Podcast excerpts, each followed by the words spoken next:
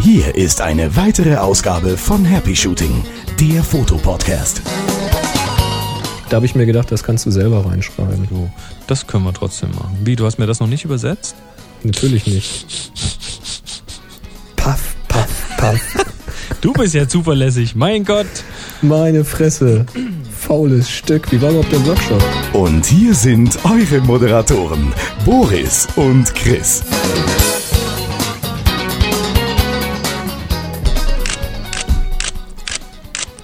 Hallo Boris. Hallo Chris. Jetzt habe ich. Da, da hab kann ich, ich auch. Warte mal. Jetzt habe ich. Also ich finde ja, das hier klingt auch nicht so schlecht. Jetzt habe ich lauter Bilder von der Zimmerdecke hier. ist toll. Jetzt muss ich Bilder von der Zimmerdecke löschen. Ja, klasse. Aber was das ist, lösen wir später auf, oder? Machen wir später. Hallo erstmal an, Ja, hallihallo. an euch da draußen. Happy Shooting mal wieder ähm, zwei Tage, ja, heute mal zwei Tage später als sonst. Hat sich Richtig. hoffentlich dann, wer- werden wir am Ende der Sendung wissen und vor allem ihr, ob sich's gelohnt hat, so zu warten. ja, alles Gute aus der Super. Fotowelt. Richtig. Also hier ist Happy Shooting, der Fotopodcast. Wir reden rund um das Thema Fotografie, Schwerpunkt digitale Fotografie und alles, was da rundrum damit zu tun hat, von der Datensicherung bis zur Bildbearbeitung. Man Genau. nicht glauben. Und das Ganze hoffentlich mit viel Spaß dabei. Dafür sorgen wir doch. Und heute haben wir in der Sendung eine neue Aufgabe und eine Deutschlandreise. Dann haben wir die brennende Frage, warum denn Blitz und kein Dauerlicht? Hm. Dann habe ich ein Interview gemacht mit dem Martin zum Thema Datenrettung. Dem ist nämlich was ganz Dummes passiert. Dann haben wir eine Audiofrage zum Thema Film. Wir haben überhaupt viel Audio, denn das MyChingo funktioniert jetzt auch auf unserer Seite wieder ganz gut. Mhm. Das heißt, wenn ihr Audiokommentare oder Fragen stellen wollt, geht das auch wieder über die Webseite in diesem MyChingo. Ja. Na egal. Ähm, dann haben wir ein Feedback von unserem Gewinner dieser Zügellosaufgabe. Mhm. Da klärt er mal, was das mit zwei Ls zu tun hat. Dann reden wir kurz über, wie heißt es denn jetzt? Schärfentiefe oder Tiefenschärfe? Terfenschiefe. die, die Schiefe, Schärf, Schief, Schiefentärfe. Ähm, und Basteltipp? Nee, eine Korrektur. Da hat wieder Eine Korrektur jemand dazu, äh, ich Scheiße aufgepasst. erzählt. Mhm. Du hast Scheiße erzählt, ja. Das passiert mal. Es ist schön, dass das nicht nur dir passiert, äh, nicht nur mir passiert. Richtig. Ähm, ja, Ja, außerdem haben wir noch einen Nachtrag zum Thema Bildbearbeitung lernen. Ja, dann schauen wir uns mal zwei Das Kameras Ge- an. Genau, die Geräusche klären wir mal auf. Ja, noch ein Nachtrag zum Thema kompakte großer Sensor und wir haben, ähm, warte mal, das muss ich anders sagen. Achtung! Halt, halt, stopp, stopp, hört auf, nichts mehr schicken. Ihr braucht uns nicht mehr erklären, wofür die Buchstaben C, M, Y, K stehen. Wie viele Mails haben wir denn bekommen? Das waren so gefühlte 100. Die Flut bricht rein, ist klasse. Genau, wann kommt die Flut, wann kommt die Flut? Genau, Ja. der Alexander schreibt nämlich, hallo Kribo. Kribo. Ja. Kribo. Die Okay. Entschlüsselung des Akronyms überlässt er uns übrigens. Ja, Kribo. Aber Ich habe keine Ahnung, was das heißen soll. Mir hat's gerade den Magen umgedreht bei eurer Erklärung, dass das K von CMYK für Black stünde. K steht für Key, im Deutschen auch manchmal mit Kontrast benannt, aber nie mit Black. Boah, was für eine Ohrfeige. Nichts für ungut, hatte nur gedacht, dass bei eurem hohen Niveau sowas nicht unbedingt so stehen gelassen werden muss. Das Macht- haben wir gerne gleich, die Watschen in einem Lob verpacken. Eben, und dann schreibt er, macht weiter, so ich freue mich auf jede neue Folge. Ich glaube, Alexander, du freust dich einfach nur drauf, weil wir ständig immer wieder mal so, so kleine Patzer reinhauen. Um, ja, nee, hast natürlich recht. Ähm, Das ist richtig. Ich muss zu meiner Ehrenverteidigung sagen, dass es äh, für Key steht, wusste ich tatsächlich nicht. Ich dachte immer, es wäre Kontrast und habe mich immer gefragt, warum denn K. Ähm, Black ist immer so meine Eselsbrücke gewesen, weil Cyan, Magenta und Yellow, ich meine, das sind Farben und die, die Key Plate, also die Schlüsselplatte, Ja, die ja. in dem Druck eben verwendet wird, die ist eigentlich immer schwarz. na, und wir als Fotografen kommen ja eher aus der RGB-Welt. Da ist ja Richtig. CMYK eh erstmal ein bisschen Fremdgebiet. Aber er hat natürlich recht mit hohem Niveau und deswegen habe ich mal Wikipedia gefragt, weil ich bin jetzt wirklich nicht so dieser Drucker und der Offset-Drucker. Aber da haben wir übrigens schon was in Aussicht. Es haben sich schon ein paar Leute gemeldet. Äh, könnte sein, dass wir da in einer der späteren Folgen mal ein richtig schönes Interview noch kriegen. Also du hattest ja auch was vor? Ich habe hier um die Ecke eine ganz interessante Firma, die sich über das Thema Druckvorstufe Genau. Und bei uns hat ähm, sich mit, noch mit jemand großen gemeldet. Katalogen und so weiter beschäftigen sie sich. Genau. Und bei uns hatte sich noch jemand gemeldet, der auch beruflich damit zu tun hat. Also da können wir Cool. noch mal richtig aufrollen bei dem Thema. Alles Vielleicht kriegen wir so eine kleine Konferenz hin mit der Jutta, die diese Frage gestellt hatte. Aber jetzt nochmal für alle. Wikipedia sagt ganz deutlich, das K in der Abkürzung CMYK rührt weder von Kontrast noch von Black her. Es ersetzt auch nicht den Buchstaben B, um nicht für blau, also blue zu stehen. Im englischsprachigen Offsetdruck meint K die Keyplate, also die Schlüsselplatte, die schwarze druckende Platte, an deren Grundlinie die drei farbigen Platten ausgerichtet werden. Da habe ich jetzt allerdings auch schon eine E-Mail bekommen, weil wie gesagt, das waren gefühlte 100 oder mehr, ich weiß es nicht genau, ich habe sie nicht gezählt, wo jemand dann auch tatsächlich nachgefragt hat bei einem Kumpel, der in der Druckerei arbeitet, ob denn das immer noch so ist, dass an dieser schwarzen Grundplatte ausgerichtet wird und da meinte der Drucker, nee, das ist eigentlich nicht so, sondern man nimmt dann die Farbe, die sowieso schon ausgerichtet ist und macht dann den Rest dahin. Aber ist mhm. wurscht. Die Praxis ähm, und die Theorie. richtig. Wo ist der Unterschied zwischen Theorie und Praxis? Äh, na, theoretisch gibt es keinen, praktisch schon. So, dann macht er weiter. Die Druckfarbe schwarz ist nötig, weil der Zusammendruck der drei anderen Farben zwar theoretisch, da haben wir es nämlich wieder, wegen des subtraktiven Farbmodells, schwarz ergeben sollte, aber eben praktisch kein ausreichendes Schwarz ergibt. Ja. Das hatten wir auch angesprochen, glaube ich. Ähm, in den Beispielen, also das habe ich jetzt rausgefunden, da auf der Wikipedia-Seite wo über CMYK könnt ihr nachlesen, da sind Beispiele, sind Fotobeispiele und auch da wird K mit Black angesprochen, weil eben K eben eigentlich immer für schwarz steht. Ist ja in der Praxis auch so. Ja, ist also praktisch nicht ganz korrekt, dass K nicht Black ist, inhaltlich stimmt es aber irgendwie schon. Ähm, ist so ein bisschen wie dieses Spiel mit Tiefenschärfe und Schärfentiefe. Und wenn ich also schon sage, das heißt Schärfentiefe, ähm, dann sollten wir auch sagen, K steht für Key. So wichtig ist das. Gut. Alle wieder, alle wieder ein Ticken schlauer geworden. Genau. Haben wir das auch geklärt. Also, stopp bitte. Richtig, jetzt haben wir einen Nachtrag und zwar von Christian und der schreibt, hi, hi Boris, der schreibt an dich, ich, ich bin jetzt einfach mal kurz Christian. Mhm. Hi Boris, ich höre. nee, Glaubst du, Christian spricht so? Ich habe keine Ahnung. Christian, wie sprichst du denn? Schick uns mal eine MP3, dann kann ich die auch vernünftig nachmachen. Nein, hi Boris, ich höre gerade die aktuelle Ausgabe von Happy Shooting. In Bezug auf die Frage nach dem größten Sensor mit in Kompaktkameras lagst du sehr richtig. Juhu. Juhu. Die R1 von Sony ist die einzige Kamera im sogenannten Kompaktkamerasegment, die einen APS-C-formatigen Sensor hatte. Leider wird sie seit der Einführung der, der Sony, haha, der Sony DSLRs nicht mehr gebaut. Sony weiß warum. Wichtig, Klar. es handelt sich bei der R1 um eine super, um keine Super Zoom Kamera, sondern um eine klassische Bridge. Denn Gleich die Brennweite. Bitte? Noch ein Watschen an mich. Patsch. Ich genau. habe Super Zoom nämlich gesagt. Denn die Brennweite reicht nur in Anführungszeichen von 24 bis 120 Millimetern. Die Bildqualität ist, Qualität ist allerdings sehr gut. Meine habe ich Anfang der Woche runtergeschmissen. Das erste Mal, dass mir eine Kamera runtergefallen ist, hat sie überlebt. Puh, Schwein gehabt. Glück gehabt. Ja. ja. Ich sag meistens Super Zoom Kamera, auch wenn sie kein 20-fach Zoom oder 30 oder 120.000 Millionenfach Zoom hat. Äh, Bridge, ja, weiß ich nicht, da muss ich mal jedem, ja, euch da draußen nicht, aber wenn ich draußen hier so in meinem Bekanntenkreis jemanden sage, Bridge-Kamera, die meisten wissen nicht, was das ist, wenn ich Super Zoom sage, dann ist denen das klar. Ja, Tja. Passt so. Aber wird leider nicht mehr gebaut, weil Sony hat ja, glaube ich, das von Minolta übernommen, das Segment mit den DSLRs. Mhm. Und da wollen sie sich wahrscheinlich einfach selbst nicht das Wasser abgraben. Da ist es wieder, dieses Geräusch. Da war es schon wieder hoch. Was war das denn? Nein, ich, ich, ich habe ja, ich habe gerade wieder ein neues Spielzeug. Man sagt ja, man sagt ja immer, das ist nicht der Fotograf, der das Bild macht. Äh, nicht die Kamera, die das Bild macht, sondern der Fotograf. Das oh, stimmt das auch in war dem, aber jetzt auch ein Freudscher. Oh, je, je. Nee, das, das war einfach nicht, das war einfach nicht gedacht, weil ich hier gerade mein, weil ich hier gerade so ein bisschen am Sabbern bin. Ähm, weil ich habe hier nämlich gerade mal zum Testen eine Nikon D3 Hey, hey, hey, hey, hey. Hey, hey, genau. Eine Nikon D3 mit einem schönen 24 bis 70 2, äh, 2, Blende 2.8 Objektiv. Äh, da, schick, schick. Ja, und ein 105er Makro. nee, ich darf da jetzt mal, ich darf, ich werde die übrigens da auf dem Workshop, werde ich die auch haben. mal aus, ja. Ja, ich habe die Kamera auch auf dem Workshop übrigens am 24. bis 27. Ah, cool. Hier in Tübingen. Also auch da ist so ein bisschen Spielen angesagt. Nee, ich, ich habe ja lange genug rumgenölt, öffentlich rumgenölt, dass ich jetzt endlich mal so ein Teil zum Testen haben will. Und das hat jetzt tatsächlich auch funktioniert. Also ich habe jetzt hier die D3 und bin heute mal dabei, mich so ein bisschen mit dem Ding vertraut zu machen.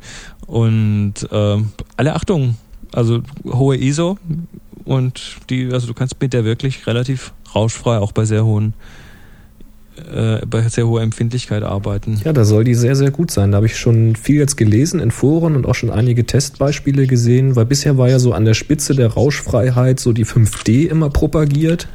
Ja. Das wäre schon richtig top gewesen und wenn man jetzt so Vergleiche sieht bei einigen Fotos mit der D3, dann ist die halt schon Zacken schärfer dabei. Also ja gut, die Schärfe, davon aber auch nicht. Naja, Zacken schärfer im Umgangssprachlichen von besser. Ja, also das ist halt natürlich auch ein kleiner Preisunterschied zwischen den beiden, richtig? Es ist ein guter Preisunterschied. Ich weiß jetzt gar nicht, was die D3 kostet, aber wir reden hier, glaube ich, 5000 aufwärts oder so. Nur das Soll ich mal gerade ja. gucken? Red einfach mal ein bisschen weiter, ich suche mal einen Preis raus. ja, also so von der Bedienung her ist, ist, ist natürlich unglaublich. Also sogar die, sogar die Objektivdeckel muss man andersrum draufschrauben als bei der Canon. Das ist also wirklich der, das Zoomen, das, das Scharfstellen, das Objektiv rein und raus machen, ist alles exakt umgekehrt. Ähm, also da, da, muss man sich wirklich quasi rumdrehen. Ähm, aber gewöhnt man sich natürlich schnell dran. So vom, vom Feeling her, die, also das ist schon ein stabiles Gerät, kann man nicht sagen. Kommt, kommt mit so einem eingebauten Griff, also sprich, man kann sie auch gleich hochkant nehmen, ohne sich verrenken zu müssen. Ähm, ist Vollformatik, hat, weiß ich jetzt gar nicht, 12, 12 13 Megapixel, so in der, in der Liga ungefähr 12 hm, Megapixel von, den, von den Pixeln so wie die 5D, also da haben wir was ähnliches. Ähm, ist natürlich, wie, das, wie es sich für eine richtige Top-of-the-Line-Kamera gehört, auch ähm, höchst stabil und robust gebaut.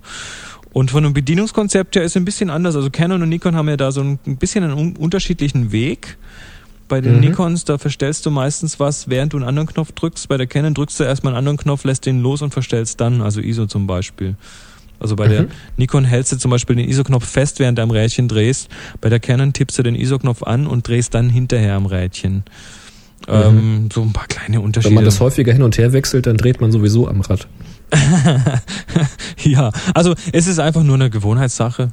Ähm, menütechnisch, ja, also ich, ich spiele so ein bisschen rum, ich lerne gerade noch ein bisschen das Ding kennen, aber so im Großen und Ganzen, nö, fühlt sich, fühlt sich ordentlich an kann Und ich sehe hier gerade, die hatten ISO bis 25.600. Ja, wobei dann fängt sie schon ein bisschen an zu krisseln. Also so ein bisschen. so ein bisschen, ja. Ja gut, 6400, ja. ähm, dann haben wir 12.8 und 25.6. Das ist dann so nochmal das Doppelte oben drauf. Ja. Aber das sind so die ganz, die ganz oberen High-Modi. Wenn ich das jetzt mal mache, ich habe die jetzt mal auf äh, fetteste Empfindlichkeit eingestellt. Oh, da kommt er schon fast nicht mehr nach mit der mit der Geschwindigkeit hier. Wenn man dann reinzoomt, ja, dann sieht man es doch sehr deutlich, dass da ein bisschen was geht. Aber gut, du, also ich sag mal so, ich halte ich für nicht übertrieben, was ich bisher schon gelesen habe, da haben, haben ja schon manche Fotografen geschrieben, man könnte jetzt die Szene auch einfach mit dem Handy beleuchten nachts oder mit, einer, oder mit einer Kerze und dabei noch gute Bilder machen. Das halte ich jetzt für, für einigermaßen möglich mit einem lichtstarken Objektiv und so einer hohen ISO. Werde ich wahrscheinlich dann heute Nacht auch mal antesten, wenn es ja, hier schön dunkel ist. Eben, teste doch mal aus. Hast du die, die Version mit Wireless LAN? Nee, glaube ich nicht. Also ich, ich habe im Menü Schade. nichts dazu gefunden und ich habe im Menü habe ich was über GPS gefunden, aber ich glaube, da muss man auch ein externes Modul noch anschließen. Bin mir aber nicht hm, sicher. Das kann sein. Wie das gesagt, mit WLAN hätte mich mal interessiert, wie schnell da dann die Bilder schaufeln so, kann. So. Naja, wie, wie gesagt, ich habe die jetzt erst äh, ein paar Stunden in der Hand. Ähm, was ich ganz spannend finde, ist, also auch wieder Profi-Umfeld, die hat zwei CF-Karten-Slots.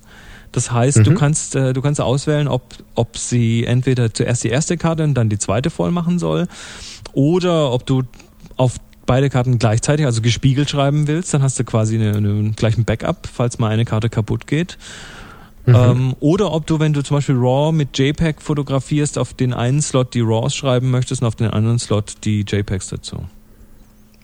Klar, warum nicht die RAWs für einen selber, die JPEG mal zum schnell abgeben in der Redaktion mhm, oder ja, sowas? Genau. ist doch cool. Ja, und ansonsten. Wir sollten noch kurz dazu sagen, dass das gerade keine bezahlte Werbung von Nikon ist. Nee, überhaupt nicht, sondern das ist es ist einfach nur persönliches Gegeifere. also mir, mir läuft der Sabber schon den ganzen Tag. Ähm, Gott sei Dank kam ein, ge- ein geladener Akku mit. ja. Hm. Ja, das ist immer gut. Ich habe hier übrigens nachgeguckt, die ist günstiger geworden. Aha. Also die D3, die finde ich hier ähm, beim günstigsten Anbieter derzeit um, naja, knapp 4160 plus nur, Versand. nur den, den Body. Den Body natürlich. 4200 finde ich hier, sortieren nach Preis. Äh, 1,65, nee, das ist ein Buch über die. Das Für 1,65. Ich nimm drei. Man kriegt für 15,90 schon ein Displayschutzglas. Hey, da kann man mal anfangen. Das ist so wie diese Zeitschriften, weißt du, die du kaufst, wo dann irgendwelche Bausätze drinne sind. Und in der ersten Zeit, in der ersten Ausgabe ist dann, was weiß ich, der Rumpf drinne von dem Boot oder so. Und dann musst du dann die nächsten drei Jahre ein Abo kaufen, damit du dann die ganze Arche Noah zusammen hast. Kamera zum selber bauen, richtig. Nee, Genau, also wir fangen jetzt, mal mit dem jetzt, Displayschutz an. da, damit das jetzt nicht gleich wie irgendwie eine, eine Produktwerbung daherkommt, haben wir natürlich ein Gegenstück. Du hast nämlich jetzt auch eine neue Kamera. Richtig. Na, klingt vertraut, nicht wahr? Das Geräusch kenne ich doch, ne? Ja, ich habe ja schon vor mehreren Folgen gesabbert und gesagt, ich möchte mir mal eigentlich eine 5D anschaffen, weil mich das Vollformat ein bisschen reizt. Ja, jetzt habe ich sie in den Händen. Heute ist sie gekommen. Ah, super. Gleich mit dem 24 bis 105. Auch so das gut. klassische Set quasi. Mein zweites L. L macht süchtig. L macht süchtig, oder? Das ist L. so, ja. L-Glas, ja. Ich war jetzt unterwegs, hatte ich ja schon eingangs erzählt, kurz, kann ich nochmal für alle erzählen. Ich war äh, mit Tanja unterwegs letztes Wochenende und hier am Brückentag halt und ein bisschen in die Felder gegangen, war schönes Wetterchen, haben wir ein paar Fotos gemacht und da hatte ich das 17 bis 40 L mit dabei, Mhm. also danach mit meiner 350D logischerweise. Und ich hatte das ähm, Tele mit dabei, mein Sigma Tele 70 bis 300. haben wir natürlich mit beiden Objektiven auch Fotos gemacht, paar Sachen gemacht. Und das Tele halte ich schon für gar nicht so schlecht eigentlich. Also das sind tolle Sachen und da ist eine, eine, eine Makromodus, also du hast eine, eine Naheinstellgrenze von, ich glaube, irgendwas um die 90 Zentimeter. Und das dann bei 200 bis 300 Millimeter, also da kommst du schon ziemlich nah ran an Dinge. Und das ist auch richtig gut, wie ich finde. Aber jetzt habe ich die Fotos im direkten Vergleich gehabt, also quasi von einem Ausflug. Und äh, da fällt das Sigma doch deutlich ab, was jetzt so die, die gesamte Bildschärfe und den Kontrast und sowas angeht. Und ja, da hilft auch nicht der rote Ring, der vorne dran gemalt ist. Die haben nämlich auch einen roten Ring. Äh, Da kommt man jetzt also schon ins Grübeln, ob man denn nicht das Tele vielleicht mal demnächst austauschen soll. Das ist natürlich alles eine Preisfrage irgendwo, nicht wahr? Ja. Naja. Nee, aber ansonsten, also ich habe heute noch mal ein bisschen rumspielen können. Ich war noch nicht draußen, weil wir heute aufnehmen. Ähm, ja, aber da werde ich viel Spaß haben im Urlaub, glaube ich. Das glaube ich auch, ja. Außerdem hat das noch den ganz praktischen Vorteil, deswegen habe ich das jetzt auch ein bisschen auf die Tube gedrückt hier mit dem Anschaffen, weil Tanja kommt ja mit zum Workshop nach Tübingen, Mhm. also im, im äh, Mai wird sie dann mit dabei sein und dann kann sie eben mit der 350 arbeiten und dann habe ich hier meine 5D, weil sonst wäre es ein bisschen schwierig geworden, dann hätten wir mal die Kamera rotieren müssen. Hm. Tja, sehr, sehr lecker. Ach, fühlt sich gut an.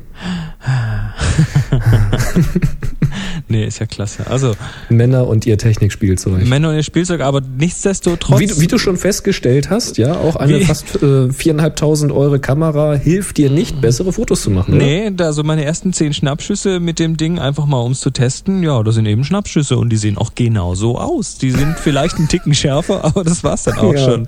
Und höher aufgelöst als mit dem Handy, aber viel ändert sich dann nicht. Ne? Nee, also das, das Fotografieren, das Komponieren, das Entscheiden, wo ich jetzt welches, was denn das Subjekt im Bild ist, wo ich es denn platziere, wie ich es äh, schön darstelle, ähm, wie ich damit umgehe, das habe ich jetzt, äh, das, das hatten wir jetzt ja auch wieder zum Thema. Die letzten vier Tage war ich in Großbritannien, in Cheshire und habe da dem John Arnold von Photo Walkthrough geholfen, einen Workshop zu halten, habe also einen Co-Host gemacht. Und da ging es natürlich schon auch ein bisschen um Bildnachbearbeitung und so, aber es ging natürlich in erster Linie auch um das Thema, wie kriege ich denn zuerst mal ein schönes Bild in die Kamera rein? Wie komponiere ich denn ein schönes Bild? Mhm. Und Ja, auch da war wieder, da waren wieder so der eine oder andere Teilnehmer dabei. Es, es sind nun mal im, im Bereich dieses Mediums Podcast na, immer noch hauptsächlich so ein bisschen die Techies, die zuhören. Wer uns da widersprechen mhm. möchte, bitte tut das, schreibt uns oder schickt uns ein MP3. Ähm, aber es ist nun mal so, es sind hauptsächlich Männer und es sind hauptsächlich Techies kann man, ist halt leider so. Ja, das, das Medium. Die, die Groupies, so die Groupies voraus, lassen ja. noch ein bisschen zu wünschen übrig in der Anzahl. Ähm, aber der, also ist, ist dann wirklich so, dass dann natürlich wieder der eine oder andere dabei war mit einer richtig dicken, fetten, teuren Superkamera und äh, teurem Glas und so weiter. Und am, am Ende kommt halt dann doch, ja, kommt halt dann doch ähm, ein technisch perfektes Bild raus, was aber nicht viel nicht interessant ist einfach irgendwie langweilig komponiert ist. Also da gibt's dann immer schon noch ein bisschen Lernbedarf. Auch, auch bei mir manchmal. Also jetzt, jetzt habe ich es gerade eben mit der D3 gemerkt. Hier klick, klick, toll. Na gut, jetzt habe ich zehn Bilder von der Zimmerdecke. Super. Ich meine, das ist auch mal eine Perspektive, auf die man sonst gar nicht kommt. Ja, ich schick dir mal das Bild, dann kannst du beurteilen, gut, ob das nee, ein spannendes Bild das, ist oder nicht. Das muss ich mir nicht schön reden. Nee, tu das mal nicht. Ja. Kann ich mir schön saufen. Und die, nächst, die nächsten Workshop natürlich, ähm, ja, was kommt jetzt als nächstes? Es kommt der Workshop in Tübingen, 24. bis 27. Sind noch ein, zwei Plätze frei. Ja. Also wer sich da schnell noch anmelden will, soll mal auf äh, happyshooting.de slash workshop gehen. Auch Frauen sind gerne gesehen. Wie gesagt, Tanja freut sich auch. Wenn Stimmt, du bringst ja Tanja mit. Männer um sie rumstehen, genau. Richtig, du bringst ja Tanja mit. Also ähm, ihr müsst euch nicht, nicht fürchten, ihr weiblichen Zuhörerinnen. Bitte. Richtig. Nee, ist aber, ist ein, ja, ist bisher eher männlich geprägt. Wenn ich mir so die Liste anschaue. Tja, normal halt. Ich habe sie nicht vor mir. Ich habe sie gerade vor mir. Nee, ist wirklich ist, ist quasi quasi also Tanja ist quasi das Zünglein an der Waage. okay, na gut. Ähm, ja, 24. bis 27. Mai noch ein paar Plätze frei. Kommt kommt zuhauf. Ähm, auch, auch vom 10. bis 13. Juli hat's noch ein bisschen Platz. Also wer da noch Bock hat auf einen, äh, auf die Workshop-Teilnahme hier auch wieder in Tübingen, happyshooting.de mhm. slash Workshop. Da sind wir besser. Da haben wir eins, da haben wir zwei Frauen schon, die sich angemeldet haben. Hey. Und wem das so weit südlich ist, der kann im Oktober. Das genaue Datum hast du vor dir? Das ist der 18. bis 21. Oktober. Da kann er dann nach Nordheim, er oder sie kommen. Mhm. Nordheim zwischen Kassel und Hannover, ziemlich genau in der Mitte. Mhm. Das heißt, das ist so sehr zentral gelegen eigentlich. Das heißt, egal wo ihr in Deutschland seid, da fahrt ihr einfach Richtung Mitte von Deutschland. Richtung Mitte und kommt dann, kommt dann irgendwo da raus, ja. Genau. Freuen wir uns auch. Klasse. Ja, jetzt aber genug Werbung. Gehen wir mal wieder eins weiter. Und Bitte? Ach so. Kennst du nicht mal die Meinzelmännchen? doch, doch. ja. Da haben wir einen Nachtrag von Christian, nämlich einen Nachtrag zur Sendung 78. Da ging es ja um Bildbearbeitung, wie man das denn lernen kann. Da hatten wir eine Hörerfrage. Und da schreibt der Christian. Der Christian schreibt. Achso, nee, lies mal vor. Mach mal. Genau. Hallo Jungs. Also, wenn das so weitergeht, dann brauche ich hier ein Sauerstoffgerät. er spielt daran auf meine Schilderung, was jetzt bedeutet und das jetzt immer in zwei Tagen meint. Ja. Also, das hat ihm wohl ganz gut gefallen. äh, ja. Danke. Ähm, neben dem photowalkthrough.com gibt es noch einen Screencast, der nennt sich Adobe Photoshop Quick Tips. Mhm. Produziert wird der von Justin Seeley oder Seeley. Wie spricht man das wohl richtig aus? Seeley wahrscheinlich. Seeley. Und er stellt quasi Photoshop Quickies vor. Das klingt ja ganz interessant, ne? Als Anregung sind die auch immer ganz nett. Bin entweder über euch oder über den iTunes Store darüber gefallen. Ansonsten kann ich der Tanja, also nicht meiner, sondern der, die die Frage hatte, noch den Tipp geben, sich die Videotrainings von Video 2 Brain, also Video 2 Brain anzuschauen. Ähm, ich persönlich finde sie ganz gut. Da gibt es auch eine Ausgabe, die sich mit den Basics von Photoshop beschäftigt. Der Link wäre dann www.video, dann eine 2, brain, also B-R-A-I-N.com. Viele Grüße, Christian. Dankeschön. Klasse. Danke, Christian. Und ich hoffe, du hast dich wieder erholt und ja, kannst immer Luft holen? kontrolliert durch die Hose atmen, weißt du, ne? So. Du atmest durch die Hose. Ja, das mit dem Ausatmen klappt schon ganz gut, aber mit dem Einatmen hapert's noch. Ja. Äh, okay, weiter. Wir haben noch äh, von An André eine, André. Mhm. André, André, Auch. wie auch immer, eine Mail bekommen. Schon wieder eine Korrektur. Als ich mir Mhm. gerade, er schreibt, als ich mir gerade die neueste Happy Shooting Folge angehört habe, habt ihr mich, ha- hab ich mich sehr gefreut, als ich gehört habe, dass ihr meinen Basteltipp in die Sendung aufgenommen habt. Zum Ausschneiden ist die Anleitung aber leider nicht geeignet. Die Zeichnungen sind nur Skizzen und auch ein bisschen zu klein, um daraus eine Softbox zu machen. Trotzdem vielen Dank dafür und weiterhin viel Spaß. Ja, den Link hatten wir ja in einer der letzten Sendungen. Das wäre wirklich, wenn man das so machen würde, glaube ich, eine recht kleine Softbox. Die bringt nicht viel. Genau, ich, ich war da etwas irritiert, weil ich hatte mal eine andere Anleitung, die man dann so übertragen konnte, aber das war für diese Lens-Hoods. Ja. Da haben wir nachher auch noch den, den Tipp nochmal. Ähm, das ist natürlich, was er da hat, wirklich nur eine Skizze und die kann man dann eben maßstabsgetreu, also eben vergrößern, wie man es eben braucht, übertragen. Ähm, wollte ich nochmal richtig stellen. Nicht, dass ihr das jetzt fleißig ausdruckt und ausschneidet und das dann 20 Mal macht und euch wundert, dass ne, dreimal abgeschnitten immer noch zu kurz. Also ihr müsst das vergrößern. So, jetzt aber endlich Genau, mal ein mein bisschen Chingo geht wieder. Höreraudio. Hören wir doch mal rein, was da kommt. Mhm. Hallo Chris, hallo Boris. Ich habe da mal noch mal eine Frage zur Tiefenschärfe. Und zwar geht es um Folgendes: äh, Diese Berechnung von diesem DI, nee, DOF-Wert, ähm, die eigentlichen Tiefenschärfe, die ist ja relativ, hm, naja, bisschen kompliziert. Sag mal, gibt es da nicht irgendwie, ja, so, so eine Daumenregel, dass man was weiß ich, äh, mit einer ganz einfachen Multiplikation und Division, vielleicht auch in Kombination von beiden, das irgendwie rausbekommen kann, weil diese Rechner, äh, ja, die sind ganz praktisch, aber in der Praxis, bis man dann ein Handy oder irgendwas rausgeholt hat, das Zeug zu berechnen, ist schon ein bisschen blöde. Und es wäre, wäre super, wenn man das irgendwie auf eine andere Art und Weise abschätzen könnte. Ähm, ja, soweit von mir. Macht weiter so. Super Podcast. Ich höre etwa seit drei Wochen und bin auch schon fast durch. Das heißt, in einer der nächsten Aufgaben bin ich wahrscheinlich auch dabei. Also macht's gut und macht weiter so. Ciao. Ja. Tie Ja, Terfenschiefe. ähm, es, es heißt übrigens Schärfentiefe. ja, Nicht sag, Tiefenschärfe. sag ich doch. Mein Gott. Ja, Schärfentiefe. Dat, also das ist das, wo hinten nicht so scharf und vorne mehr scharf und ganz vorne wieder nicht so scharf, richtig? Richtig. Jo. Und dann hinten schönes Bokeh und so weiter. Ja, genau. Ja, das ist jetzt natürlich, da hat er natürlich recht. Ne? Also wenn ich jetzt genau wissen will, Chris, sag mir doch mal, ich habe jetzt hier, ich stelle mal ein, ähm, 35 Millimeter habe ich. Mhm.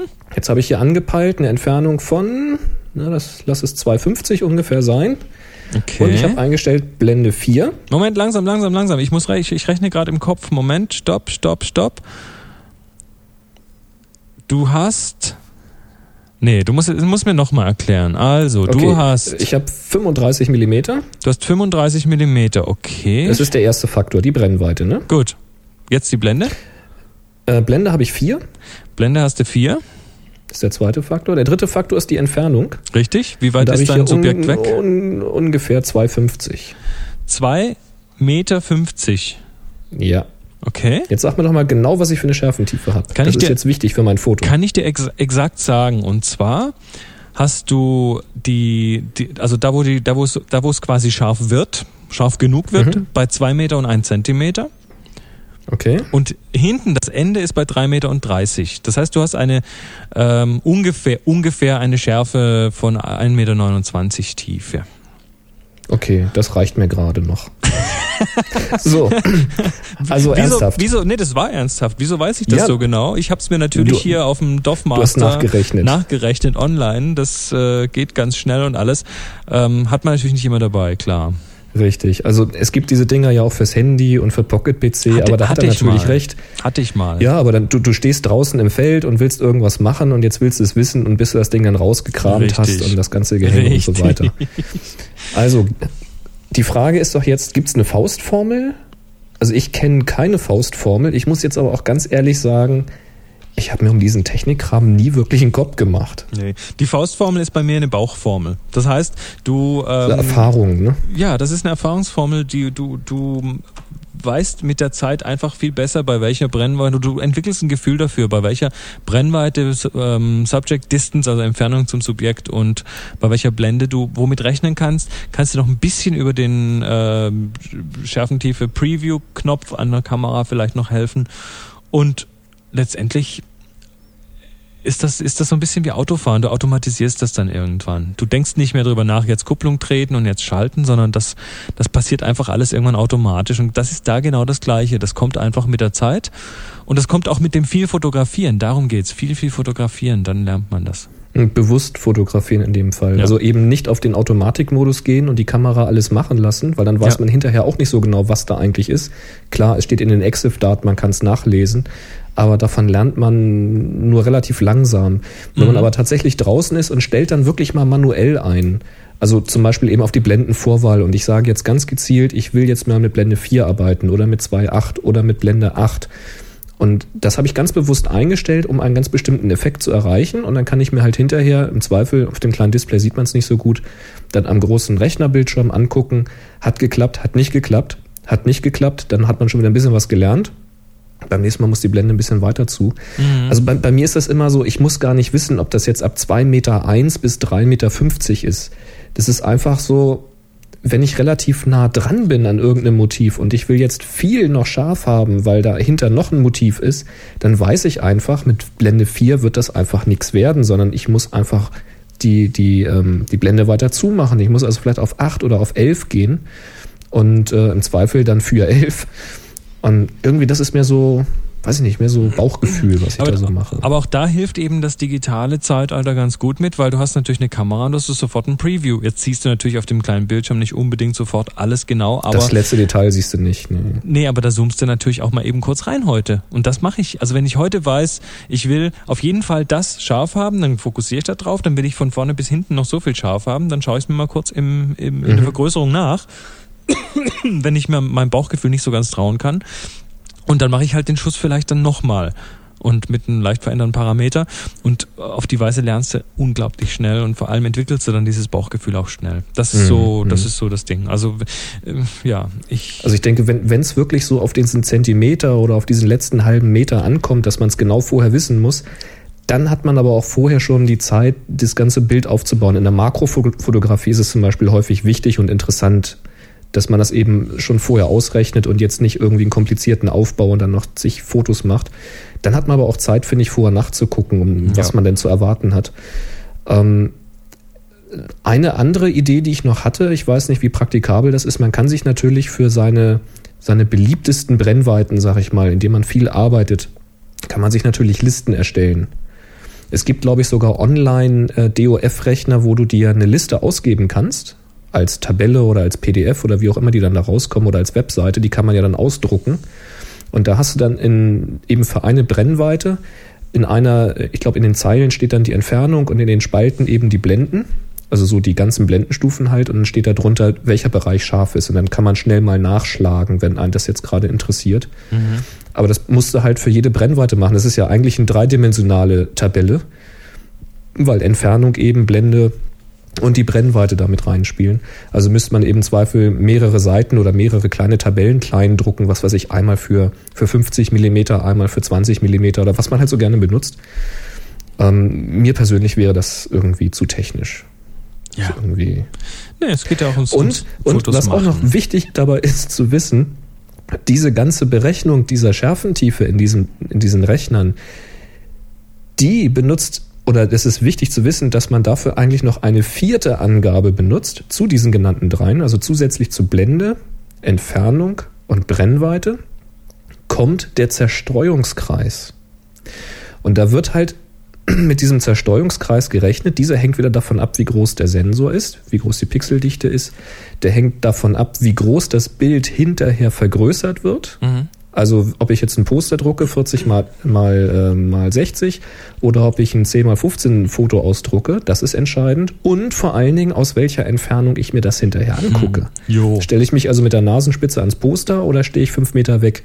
Und diese Berechnung, die da ist, die bezieht sich halt mit diesem Zerstreuungskreis immer so auf diesen Normalwert. Ich glaube, Abstand ist dann immer irgendwie die Diagonale von dem Bild oder sowas. Mhm. Müsste ich jetzt genau nachlesen.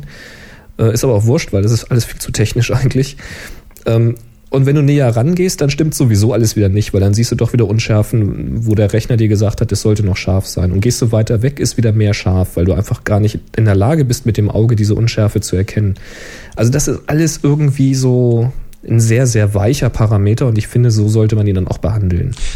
Jo, und bevor wir jetzt weiter noch von Schafen reden, ähm.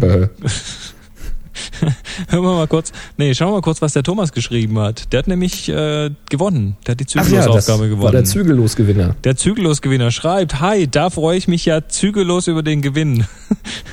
das war das war das mit dem mit dem äh, ja mit diesem wo, wo wir vermutet hatten, ob es eine Mittelformatkamera ist. Weil er sagte, es wäre, ähm, das, das Objektiv hätte kein L, aber dafür hätte die Kamera zwei Ls. Genau. Also, es war tatsächlich, das, er schreibt, das Bild ist tatsächlich mit einer Rollei 6x6 aufgenommen, also eine Rollei 6008 und dann negativ mit einer 5D und Makroobjektiv digitalisiert. Ah, er benutzt eine 5D, Wow. um dann filmt du das auch eine auch eine Möglichkeit. Hatten wir ja schon mal bei dem Dia-Scanner Richtig. Selbstbau vor vor 100 Folgen oder so ähnlich. War ganz am Anfang irgendwann. Vor gefühlten tausend Folgen, genau. Genau, was er dann schreibt, ist, was an der Roller wirklich super interessant ist, dass man halt völlig anders fotografiert. Der Film hat nur zwölf Bilder, also eben dieser Rollfilm, ja. Das heißt, man komponiert doch deutlich mehr bei der Aufnahme und mit dem Blick durch den Lichtschachtsucher, sprich Haltung der Kamera, weicht man von der Standardsichtweise ab. Das hat irgendein Fotograf mal als Bauchnabelfotografie bezeichnet. Aber nicht im Sinne von, ich fotografiere jetzt einfach die Bauchnäbel, sondern du hast die Kamera mit diesem Lichtschachtsucher, wo du von oben schaust, einfach immer auf Bauchnabelhöhe, wenn du es fotografierst. Also nicht auf Augenhöhe, sondern auf Bauchnabelhöhe. Mhm. Das ist übrigens sehr, sehr ungewohnt. Ist es, aber es ist klasse. Ich habe auf dem letzten Get-Together in London, wo wir so ein Hörertreffen hatten mit Tipps von den Topfloor-Hörern, hatte auch einer eine Mamiya äh, Rollfilmkamera dabei. Ich kenne mich ja mit diesem Mittelformat nicht so gut aus, Mhm. aber ich hatte mal eine in der Hand bei uns in der Firma, weil mein Architekt seine Kamera mit hatte. Mhm. Und ich bringe ich das noch zusammen, wie es war. Ich glaube, das Bild war zwar richtig rum, also die Füße waren unten, aber es war spiegelverkehrt. Da, da musst du, ich glaube, ich glaube, das war da auch so. Das Interessante ist, wenn du durch diesen Lichtschacht schaust, das hat wirklich, das habe ich, das, das hat mir zwar davor immer wieder mal haben mir das Leute erzählt, aber das, wenn du das selber mal erfährst, das hat, das Bild hat schon fast so eine dreidimensionale Qualität, wenn du durchschaust. Ja, das ist ein Riesensucher quasi. Das ist ja schon, ja, das- das Negativ ist ja schon so groß wie bei anderen die Abzüge, sag ich mal. Eben, also es ist un, un, ein unglaubliches Gefühl. Nur, naja, wenn du da so ein digitales Rückteil dafür kaufen möchtest, Hui, hui, hui. da bist du dann irgendwie 20 bis 30.000 Euro los. Hat jemand zufällig von euch sowas übrig, so ein, so ein Mittelformat mit digitalem Rückteil? Ich würde es mir ja einfach nur mal ausleihen wollen und testen. Oder einfach mal zum Workshop mitbringen. Hallo? Oder so, genau. Wobei, mh, ja, ne, mal schauen. Man weiß ja nie. Dann schreibt der Thomas noch für die nächsten Auf, für die nächsten Aufgaben mache ich dann Fotos mit der Pro 1. Da ist dann auch wieder ein L, L ein L am Objektiv. ja, also klasse. Rollei denn. 6 auf 6, äh, Rollei 6008. Ah. Also schon übrigens das Thema, man komponiert deutlich anders oder mehr. Ähm, hatten wir hatten wir auch eine ganz interessante Übung. Das werde ich glaube ich in Zukunft auch mal noch ein bisschen in die Workshops mit einbauen.